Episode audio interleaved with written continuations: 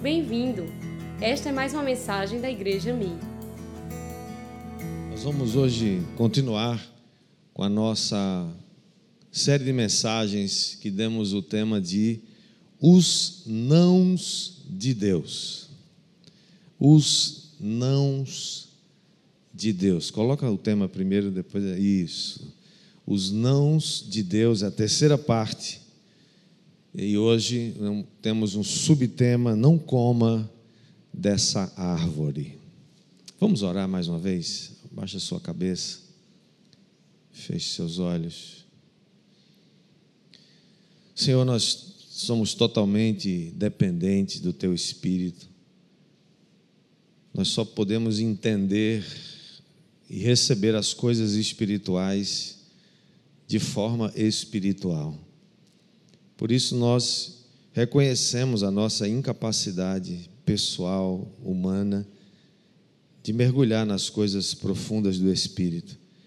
Mas também sabemos que o Senhor é aquele que nos revela, que nos fala, que nos instrui.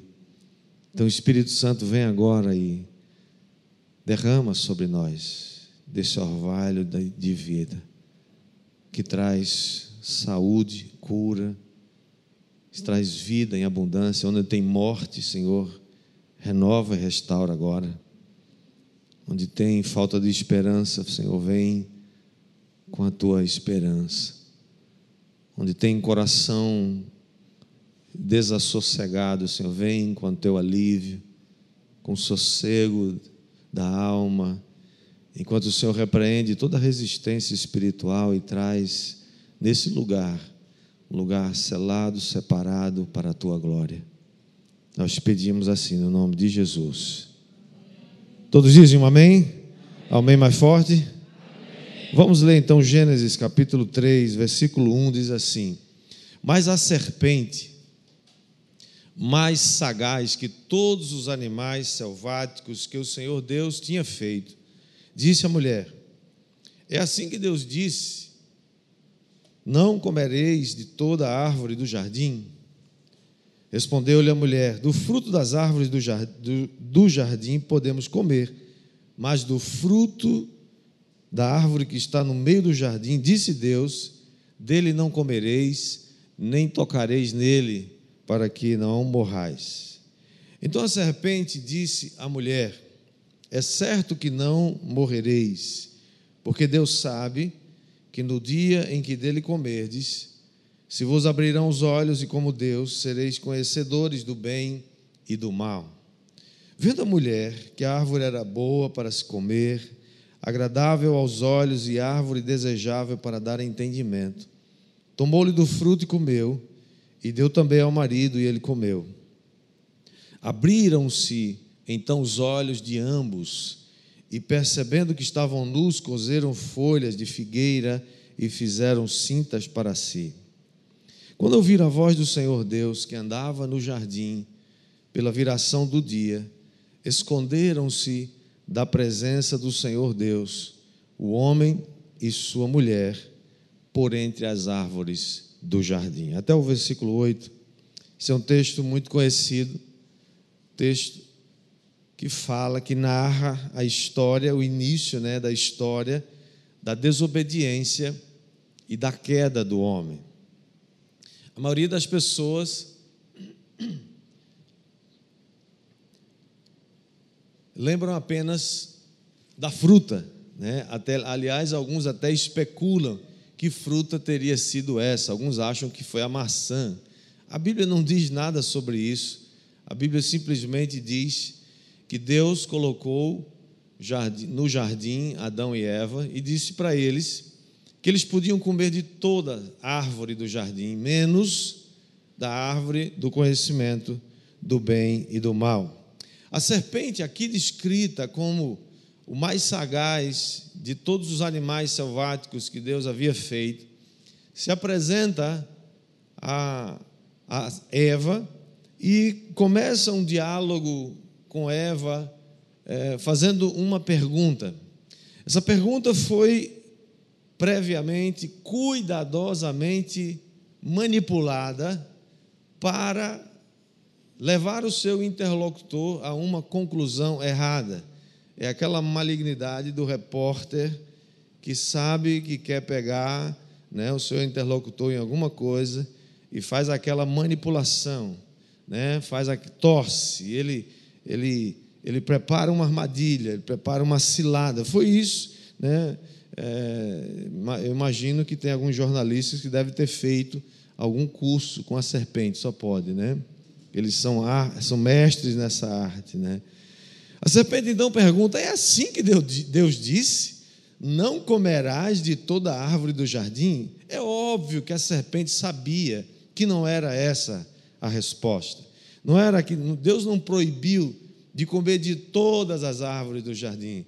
Deus simplesmente deixou e disse: Olha, vocês podem comer de tudo, menos dessa árvore do conhecimento do bem e do mal, porque no dia que vocês comerem, certamente morrerão.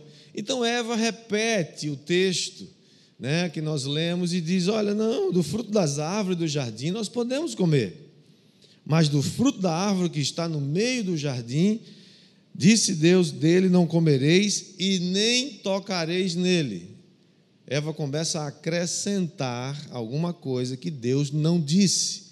Esse é um dos problemas muito graves que a gente muitas vezes encontra, é gente acrescentando o que Deus disse ou diminuindo, reduzindo aquilo que Deus falou. Note que na resposta de Eva, ela acrescenta alguma coisa àquilo que Deus havia dito. Portanto, isso aqui nos ensina alguma coisa. Antes de responder uma pergunta, tenha cuidado, vá consultar o original, vá, vá, vá consultar o que diz o manual do fabricante. Quem é o nosso manual do fabricante? A Bíblia Sagrada. O que, que a fonte original havia dito? Temos que voltar lá em Gênesis capítulo 2, no verso 15 ao 17, que diz assim: Tomou, pois, o Senhor Deus ao homem e o colocou no jardim do Éden para o cultivar e o guardar. E o Senhor Deus lhe deu esta ordem: de toda árvore do jardim comereis livremente, mas da árvore do conhecimento do bem e do mal não comereis, ou não comerás, porque no dia em que dela comeres, certamente morrerás. A ordem era clara muito claro. Vocês podem comer de tudo, só não come dessa aqui, ok? Ok. Veja, comer daquela árvore era uma possibilidade. Estava lá disponível.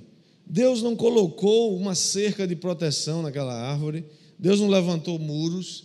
Deus não colocou câmaras de segurança. Né? Não colocou alarmes, nada. Deus simplesmente colocou lá a árvore e deixou que eles decidissem. Por quê? ah, Deus fez assim. Aliás, alguém já me perguntou uma vez, dizendo assim: Ô oh, pastor, Deus é onisciente, né? É, sabe de tudo, sabe. Deus sabe o que vai acontecer no futuro, já no começo sabe. Bom, se Deus já sabe o que ia acontecer, por que, que Deus não impediu que Adão e Eva comessem do fruto? Por que, que, mesmo sabendo, ele não impediu que eles comessem daquele, daquela, daquele fruto? Por uma razão muito simples, irmãos. Porque assim como Adão e Eva, nós também temos que aprender a fazer escolhas.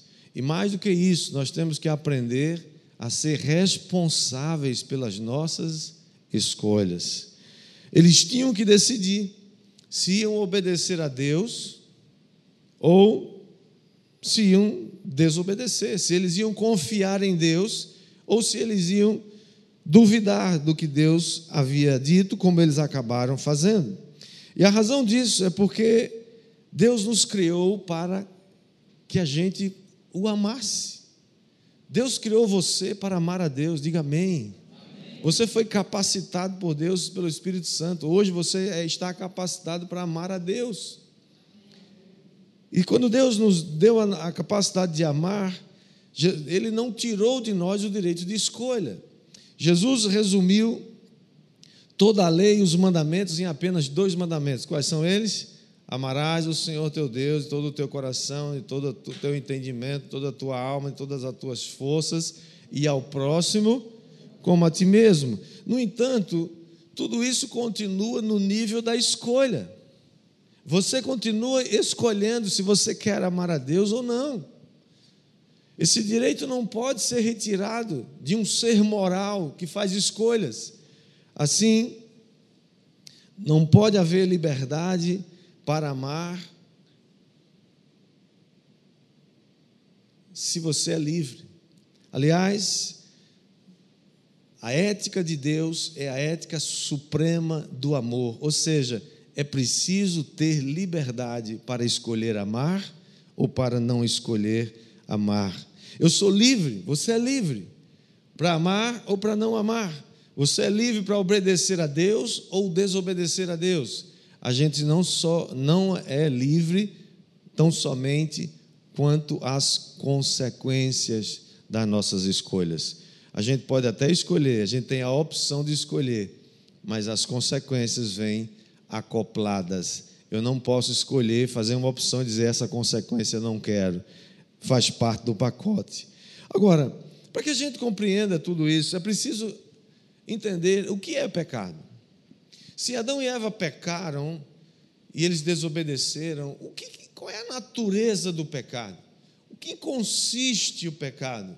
Será que isso é um assunto que a gente consegue discutir ou consegue encontrar esse significado, porque hoje, irmãos, para muitos, o conceito de pecado é um conceito muito estranho, sim ou não? A gente vê gente falando assim, não, isso é um erro, isso é uma falha, né? Pecado é um negócio meio esquisito, meio diferente, assim, né? Então as pessoas estão atribuindo os problemas que a sociedade tem a um ambiente hostil, a um ambiente mau, eh, e não ao, ao fato de que a sociedade é feita por homens pecadores.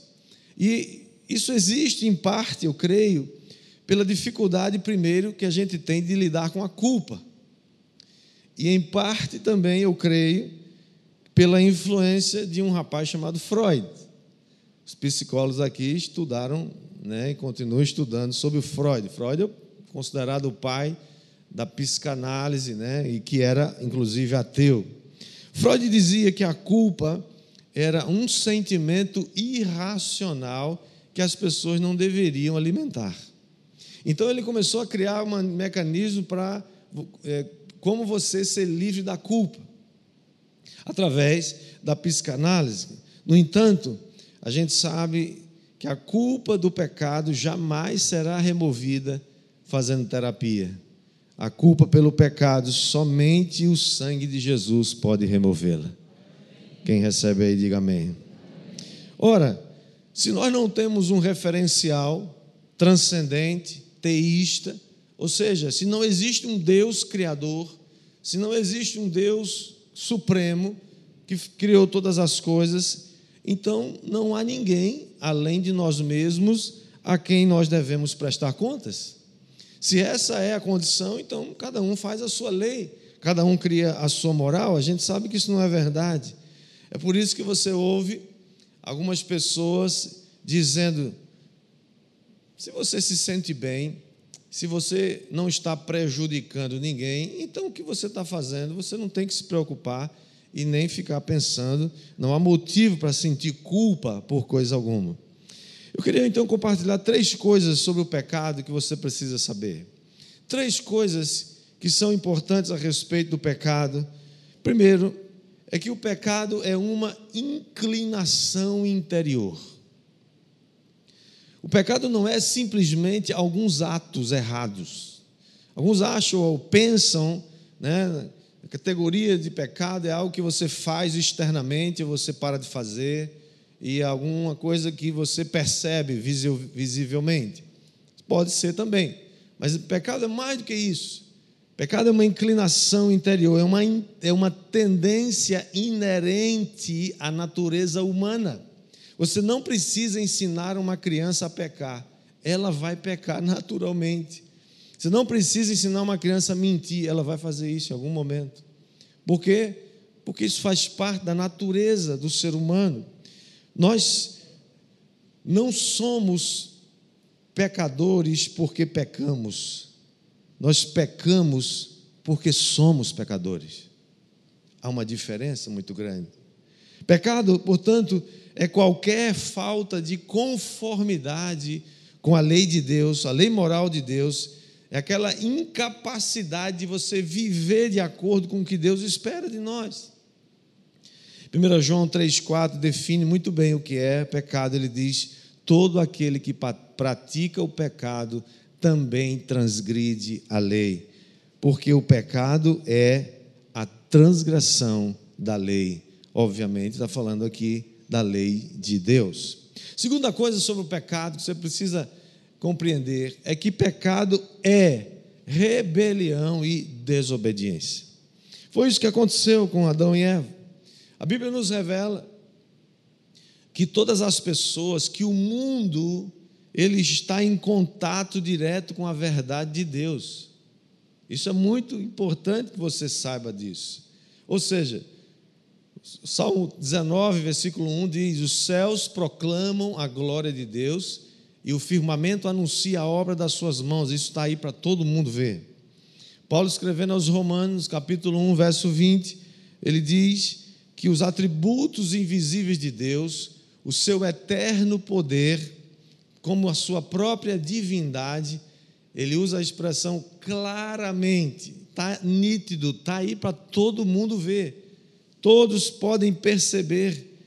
E eles, essas coisas, né, esses, o, o que deu, a sua, a sua criação, né? através da criação, essas coisas, seu poder, sua divindade, podem ser claramente percebidas pelas coisas que Deus criou. Por isso que ele, ele termina dizendo: tais homens são, por isso, indesculpáveis. Ou seja, qualquer pessoa, até os ateus que não creem em Deus, estão diante da glória de Deus e o firmamento anuncia a obra das suas mãos. Adão e Eva, portanto, podiam comer de todas as árvores do jardim, menos daquela árvore do conhecimento do bem e do mal, mas eles decidiram acreditar na serpente.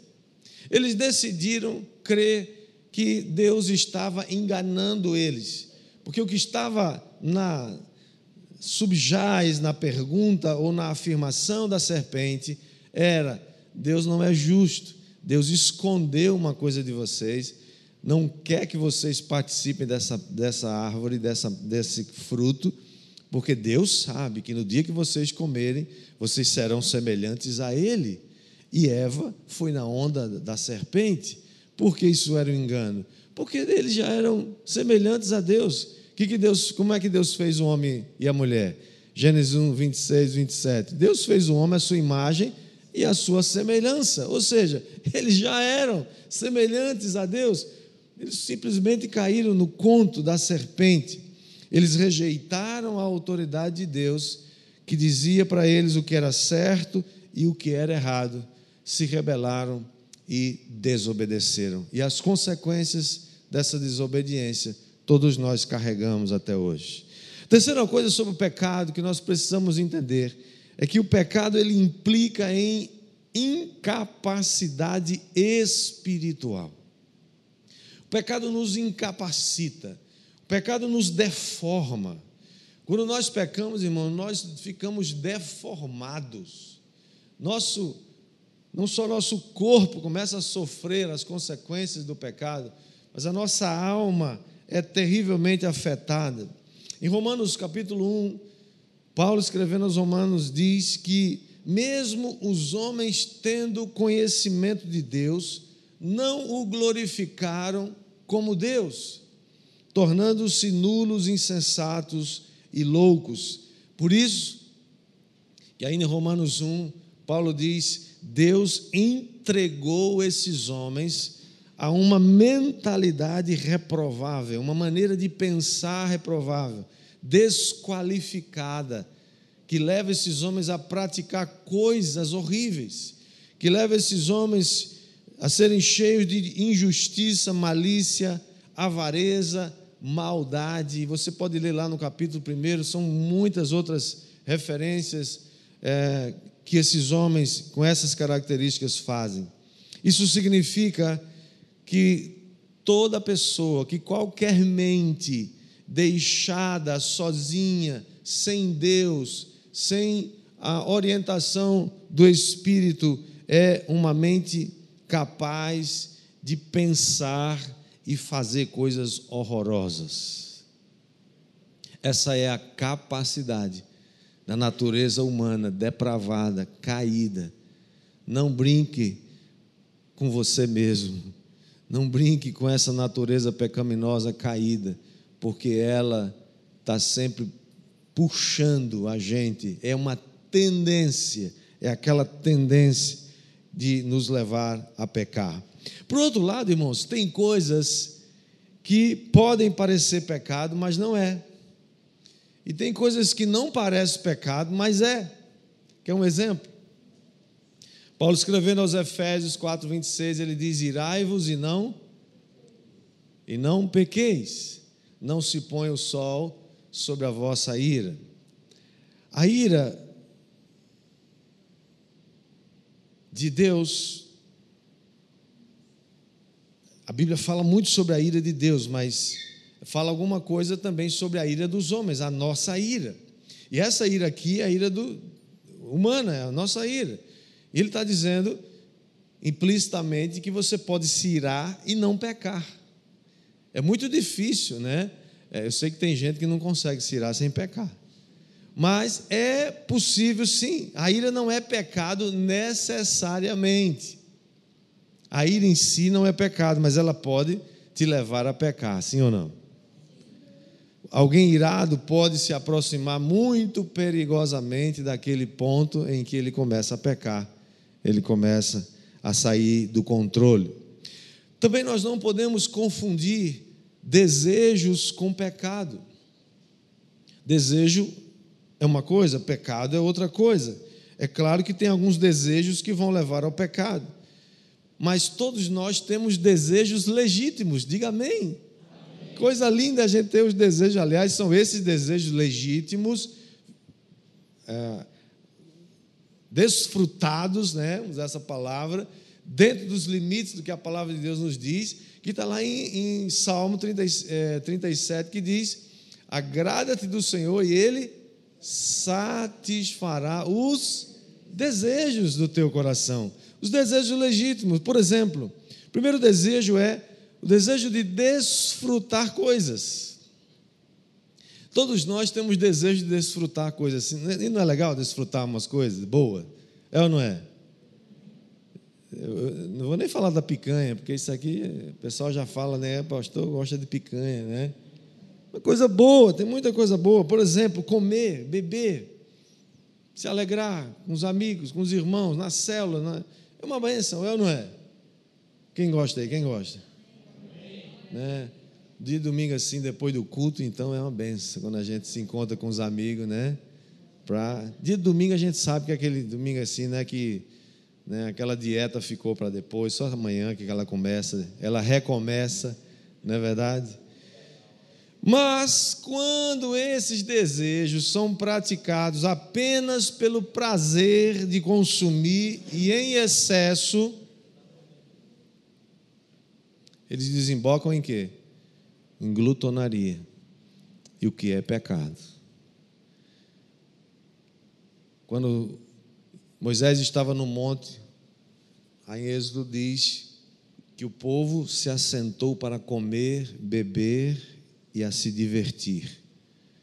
Não há nada de errado em comer e beber e se divertir, mas o povo naquele dia se assentou para fazer essas coisas como idolatria ventre é o que é mais importante, é a comida, é a bebida. E isso se tornou pecado. E para nós pode se tornar pecado. Por exemplo, o sexo. O sexo é uma benção, o sexo é algo que Deus criou e é maravilhoso para ser desfrutado dentro de uma aliança de casamento. Mas, se você começa a praticar sexo fora do casamento, você começa a atrair uma maldição sobre você e isso se torna pecado. Dessa forma, qualquer qualquer satisfação que for feita de, de uma forma indevida, de um desejo natural, natural, se torna pecado. É aquilo que João escrevendo em sua primeira carta, João 1, capítulo 2, verso 16, chama de cobiça da carne. Ele diz: Pois tudo que há no mundo, a cobiça da carne, a cobiça dos olhos e a ostentação dos bens não provém do Pai, mas do mundo. O segundo desejo que nós que é legítimo é o desejo de obter coisas. Não é errado você querer ter as coisas. Né? Uma coisa é ganância pelas coisas, outra coisa é você ter ambição, ter sonhos. Você querer, desejar adquirir coisas, isso não está errado. Não necessariamente. Conquistar coisas é um desejo natural. A Bíblia fala muito sobre mordomia. Ou seja, não faz, não faz sentido falar sobre mordomia se você não tivesse que administrar bens, propriedades, recursos. E mordomia, Jesus falou muito sobre isso. Mencionou parábolas falando de mordomia. Mordomo, portanto, é aquele que administra algum bem. Se Deus fosse, por exemplo, contra você possuir algum bem, não haveria um mandamento afirmando o direito de propriedade, que é não furtarás. Está implícito que as pessoas são donas, são proprietárias, pertencem a, a elas alguma coisa e a gente precisa respeitar isso. No entanto, quando o desejo de adquirir coisas começa a ser satisfeito a qualquer custo, explorando as pessoas, ah, dando prejuízo às pessoas, então isso começa a degenerar naquilo que João fala lá em 1 João 2,16, desemboca na, na cobiça dos olhos. Outra versão fala concupiscência dos olhos. O que é concupiscência dos olhos? Desejo por ter as coisas e você pensa que a sua vida gira em torno daquilo, que se você não, não tiver aquelas coisas, se você não adquirir aquelas coisas, você não tem uma identidade apropriada. No entanto, não é errado você desejar ter as coisas, não é pecado desde que seja dentro dos limites da palavra de Deus. Terceira, o terceiro desejo é o desejo de fazer coisas. Nós temos desejo de realizar, irmãos. A realização é uma coisa intrínseca ao ser humano. O trabalho, por exemplo, é uma adoração a Deus. E aquilo que nós fazemos ah, através da adoração é também uma maneira de você realizar coisas, realizar projetos, realizar é, plano, um plano que você traçou para a sua vida, realizar sonhos, faz parte, inclusive, do nosso chamado. No entanto, quando isso começa a extrapolar os limites, quando isso começa a romper os limites, isso vai desembocar no que João fala de soberba da vida, e a, e a versão da NVI diz ostentação dos bens. Você já viu gente que vai fazer de tudo para ostentar? Ostentar bens, ostentar ícones que revelam o poder aquisitivo que ele tem ou que ele quer mostrar que tem. Isso começa a ser idolatria, porque nada pode substituir Deus na vida da gente. Nem dinheiro, nem bens, nem coisas, nem realizações. Todas essas coisas são boas, mas sem Deus elas não valem nada. Deus é o centro de todas as coisas. A sua fonte é o Senhor. Se você não é feliz com o Senhor, não vai ser feliz porque vai conquistar uma casa nova, um carro novo, uma moto nova, um passeio, uma viagem, eu sei lá o que que você sonha. Essas coisas são boas, glória, glória a Deus por elas. Mas se você não é feliz antes, você não vai ser feliz depois. Porque a felicidade não está nas coisas, felicidade está em Jesus Cristo. Veja o que acontece com Jesus. Jesus está no deserto, foi tentado, e Satanás então apela, depois de 40 dias e 40 noites que Jesus está ali sendo tentado por Satanás, e ele apela para desejos legítimos. Jesus estava com fome, 40 dias e 40 noites não é brincadeira. Jesus estava com fome. E o que que Satanás faz? Oferece a ele comida. Aliás, dá uma sugestão para ele. Qual a sugestão? Ordena que essas pedras se transformem em pães. Jesus podia transformar aquelas pedras em pães? Podia. Qual era o problema? O problema é o tempo e a forma do cumprimento né, do desejo proposto por Satanás. Isso era pecado. E Jesus não caiu na onda, não entrou na onda de Satanás. Né? Por quê? Porque aquilo seria um milagre fora de hora e obtido diretamente da sugestão de Satanás. Quando Jesus é levado lá no pináculo do templo, né, se você ler lá em é, Lucas capítulo 4, você vai perceber que Jesus, é, o Satanás diz para ele assim: Olha, lança-te daqui abaixo, porque aos teus anjos dará ordens a teu respeito para que te guardem em todos os teus caminhos. O que é que ele estava sugerindo? Ele estava sugerindo que Jesus pulasse do pináculo do templo e invocasse a promessa que havia, que está lá no Salmo 91. Se você ler, está lá, está dizendo: aos seus anjos dará ordens a teu respeito, para que te guardem em todos os teus caminhos. Qual era o problema aqui?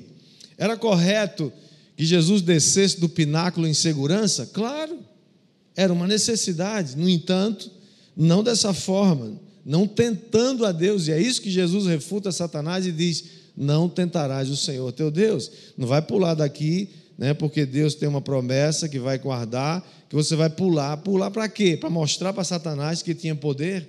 Você percebe a, a, a coisa como é sutil? Né? A terceira tentação qual foi?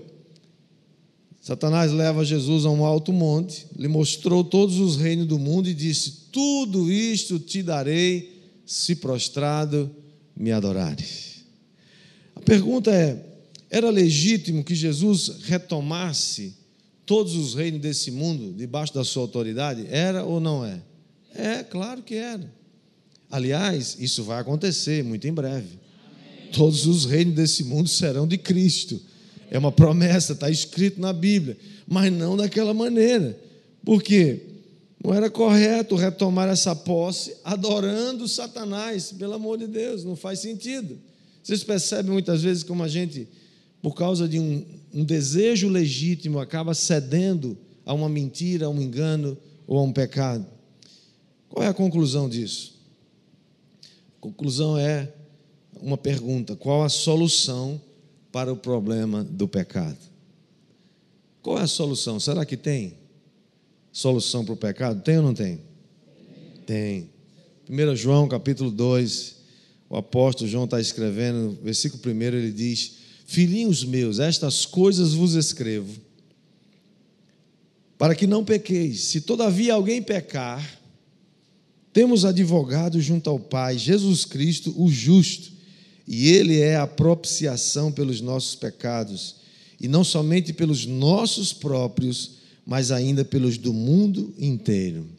Ora, sabemos que o temos conhecido por isto, se guardamos os seus mandamentos. A primeira coisa que esse texto nos ensina é que essas coisas foram escritas para que a gente não peque. Essa é a vontade de Deus, mas a gente viver sem pecar. Aí é possível, pastor? Eu creio. Agora, também é possível viver para para o cristão que tem o Espírito Santo, o pecado agora não é mais um, uma coisa que você vive, vive, fazendo isso todo dia. O pecado agora é um acidente. E a, e a vontade de Deus é essa que você não, não peque. Entretanto, contudo, porém, todavia, se você pecar, o que é que o texto está dizendo? Temos um advogado. Um advogado junto ao Pai. Como é o nome dele? Jesus Cristo. Advogado fraco esse, hein? Você é advogado, Val? Também é, né? É fraco esse, Jesus Cristo? Olha, olha o, o resto aqui, do, o, olha, vírgula, Jesus Cristo, vírgula, o justo. Ou seja, não tem mancha na, no caráter nem na, na banca desse, desse advogado. Esse advogado é suficiente para te defender. Se você pecar, olha, a vontade dele não é que você vive pecando, não é mesmo. Não, pecado mata, pecado acaba com a gente, pecado destrói, pecado deforma, pecado rouba a sua beleza, pecado rouba seu futuro. No entanto, irmãos, a promessa, meu Deus, é um negócio tão poderoso. Se porventura você pecar, não se apavore, tem um advogado que vai lhe defender. E mais ainda, o sangue de Cristo nos livra da culpa do pecado, mas também nos livra do poder do pecado. Vimos no começo dessa mensagem que o pecado é uma inclinação, é uma tendência inerente à condição humana. É capacidade, o sangue de Cristo nos capacita a não só vencer, espiar, resolver o problema do pecado, mas ele também nos capacita a vencer o poder do pecado. É aquele poder que você peca hoje, pede perdão, amanhã peca de novo, pede perdão, peca de novo. Esse é o poder do pecado que o sangue de Jesus é capaz de nos dar para vencê-lo.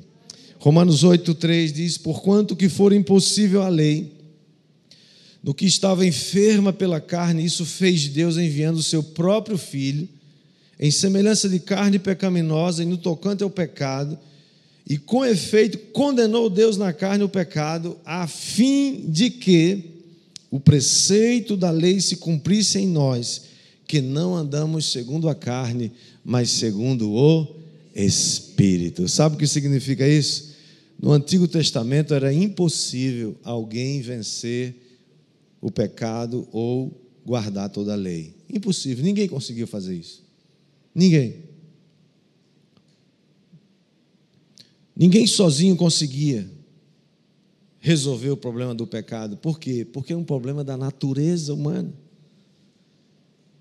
Mas agora, em Cristo, nós fomos empoderados pelo Espírito Santo, a fim de que nós possamos cumprir os seus mandamentos. Agora, cumprir os mandamentos não é mais uma coisa que você se esforça. Ai, meu Deus, tem que fazer esse negócio, né? Eu vi uma, uma parte falando assim: ah, pai, não quero ser crente, não, que crente não faz nada, crente não, não joga, não bebe, não fuma, não, não, conta piada, crente não faz não sei o quê, não faz, não faz, não faz, não faz. E eu não consigo, não, eu não consigo, não. Digo, meu amigo, que crente chato é esse que tu conhece, hein? crente pode tudo, meu amigo. Inclusive, pode não fazer as coisas que não presta também. Ele pode, porque tem o Espírito Santo agora. Não é um esforço humano, pessoal. Você se esforça, não vou fazer, e daqui a pouco está fazendo de novo. Porque agora é o Espírito Santo que te empoderou. O Espírito Santo que agora habita em você. Porque Jesus é aquele que, segundo a descrição de Hebreus 5,9, Diz: E tendo sido aperfeiçoado, tornou-se Jesus o autor da salvação eterna para todos os que lhe obedecem. Jesus disse claramente: Vocês nem me chamam de Senhor se vocês não fazem o que eu mando vocês fazerem. Condição para seguir Jesus é essa, não tem, não tem outra, não tem outra não. Por isso, irmãos, que a vida cristã é uma vida de obediência. É uma, é uma vida de obediência a Cristo e aos seus mandamentos. Foi Ele que disse: Se vocês me amam, vocês vão guardar os meus mandamentos. Mas não dá para guardar os mandamentos de Jesus na raça, no peito, na força. Essa gente só consegue fazer isso através do Espírito Santo. Vamos orar, abaixe sua cabeça, feche seus olhos por um instante. Pai, te louvamos e te bendizemos pelo dom do Espírito Santo. Ele que nos capacita, Ele que nos ajuda, Ele que nos orienta, Ele que nos sustenta. Pai, Jesus conquistou uma salvação eterna, poderosa, resolveu o problema do pecado, mas agora o Espírito Santo nos capacita a viver uma vida que não só resolveu o pecado, o problema do pecado, a culpa do pecado, mas agora também o teu sangue precioso nos capacita a vencer o poder do pecado. Aquele poder que é maior do que nós, que nos incita, que nos constrange, que nos arrasta, que nos, que, que nos, nos puxa, no, faz um ribuliço, Senhor, na vida da gente, a gente não sabe por quê porque a gente não consegue fazer isso sozinho, mas pelo Espírito Santo nós podemos ser mais do que vencedores. E é assim que nós te pedimos. Que o Senhor ministre o coração de cada um dos meus irmãos nessa noite. Oh Jesus, faz a tua vontade, Senhor. Ministra-nos.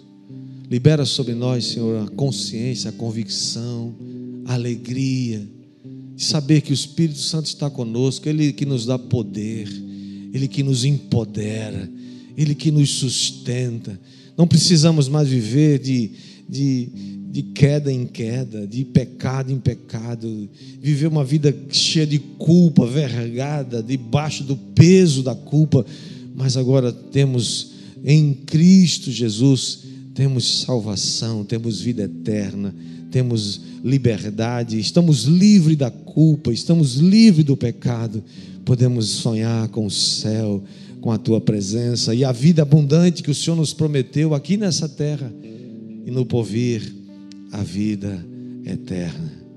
Bendito seja o teu nome para sempre. Aleluia.